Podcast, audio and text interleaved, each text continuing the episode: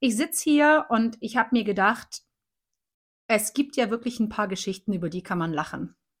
Über die kann man viel lachen, über die kann man aber auch weinen.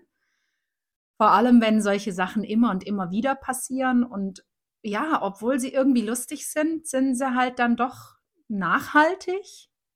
Geschichten, die dazu führen, dass man einfach denkt, man ist dumm. Oder nicht in der Lage, dieses Leben zu führen, nicht in der Lage, sich selbst zu schützen. Oder ja, das ist Kategorie Brain Fucked.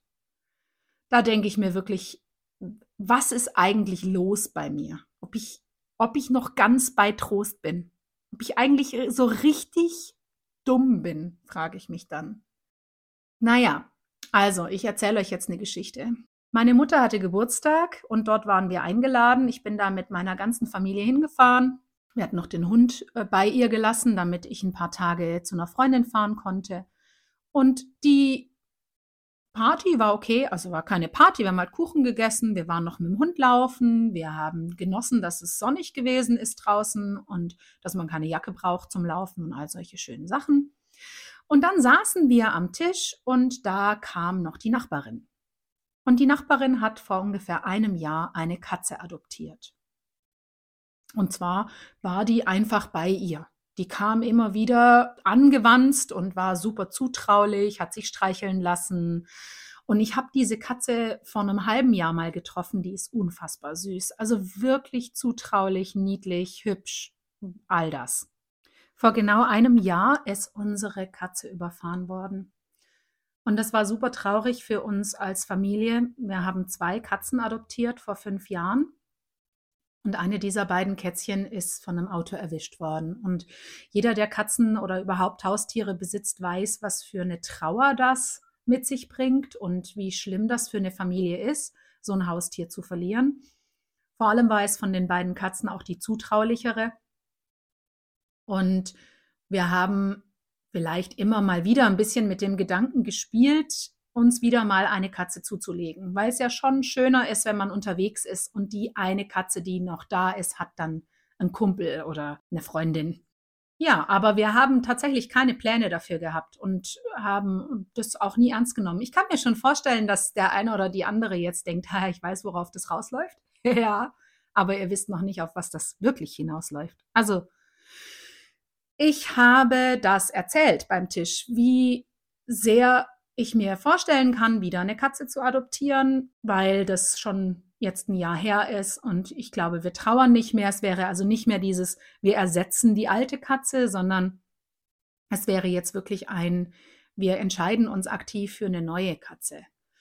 Und dann sagte diese Frau, die Nachbarin meiner Mutter, ja, da unten am Bauernhof, da sind wieder ein Haufen neuer Katzenbabys, die flitzen da rum und die tun mir total leid, weil die sind verhungert, die sehen hm, ja verwahrlost in Anführungsstrichen aus, aber die sitzen da rum und die gehören niemandem. Ich bin mir sicher, du kannst dir einfach eine mitnehmen.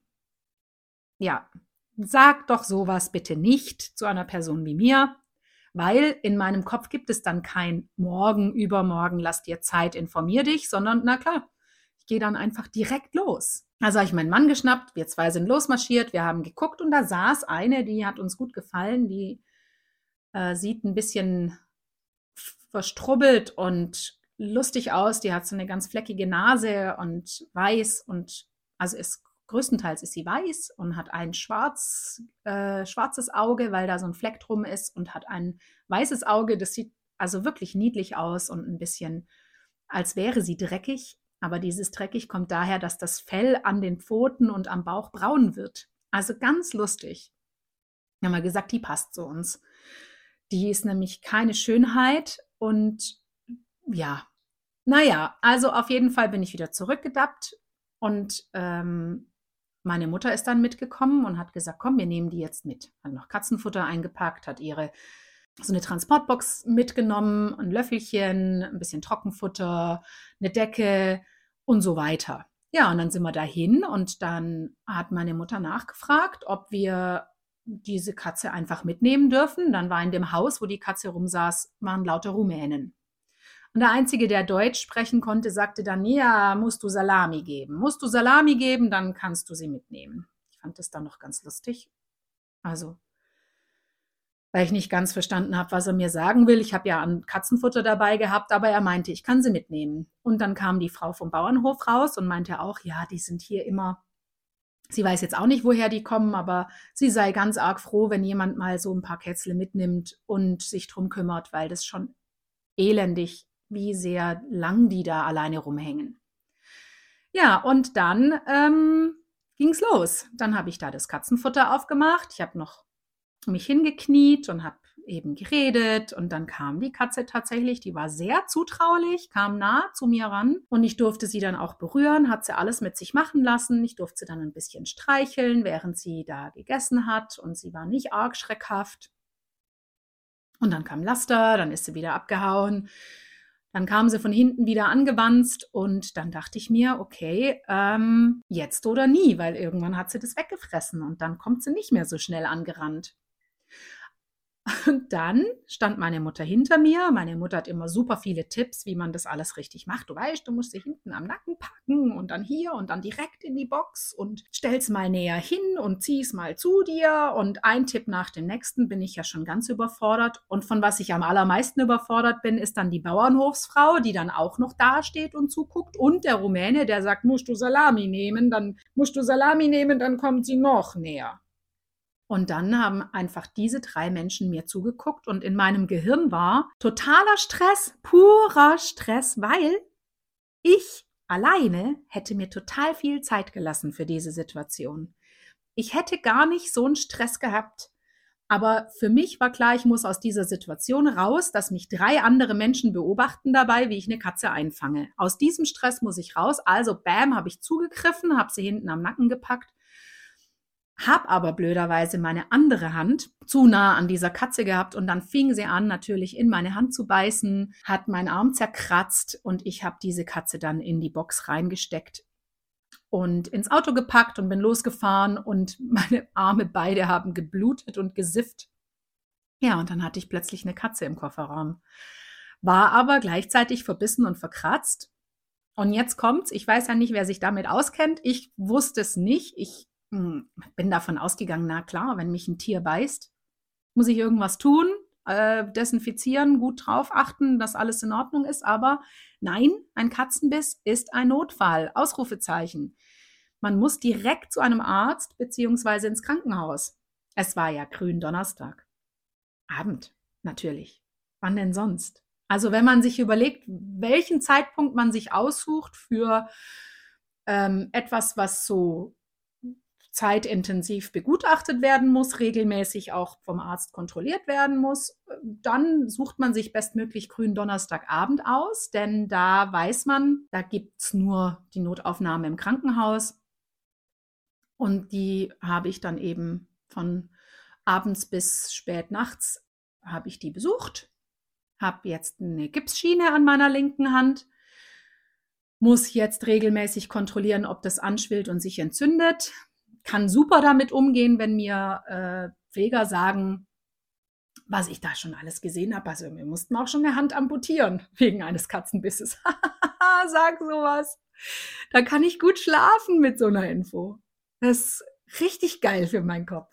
Da denke ich mir, hätte ich doch Salami dabei gehabt, vielleicht, vielleicht wäre es dann einfacher gegangen, keine Ahnung.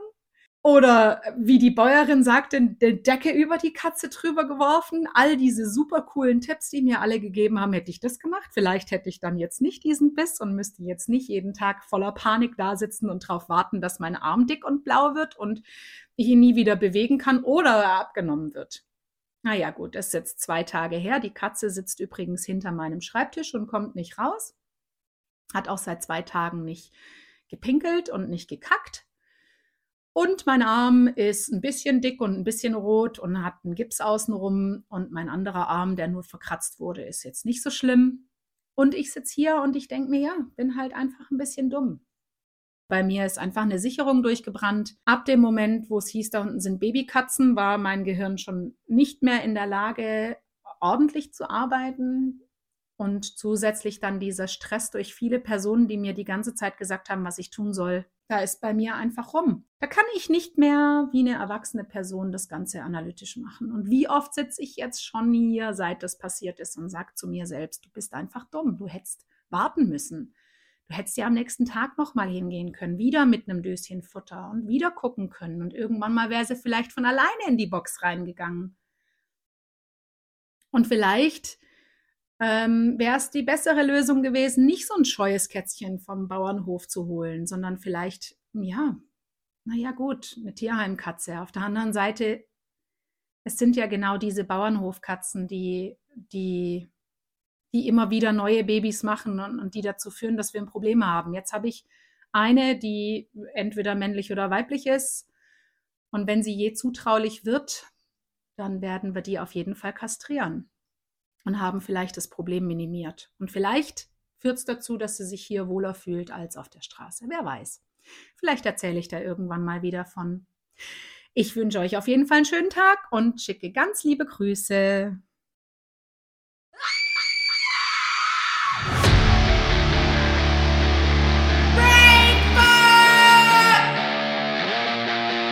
Hey, vielleicht kennst du ja auch so eine Geschichte. Eine Geschichte, wo du das Gefühl hast, eigentlich möchte ich gerne weinen, aber es ist irgendwie auch lustig und es ist so ganz typisch. Das passiert dir immer mal wieder. Du möchtest gerne die Welt daran teilhaben lassen, dann schick mir eine E-Mail unter hallo@kapierfehler.de. Ich freue mich sehr darauf, die zu lesen und vielleicht lese ich ja immer mal wieder solche Geschichten vor, damit wir spüren können, dass wir nicht alleine sind und dass es auch noch andere Menschen gibt, die auch immer wieder in solche Situationen kommen. Ich danke dir fürs Zuhören und wünsche dir einen wunderschönen restlichen Tag. Ciao, Kakao!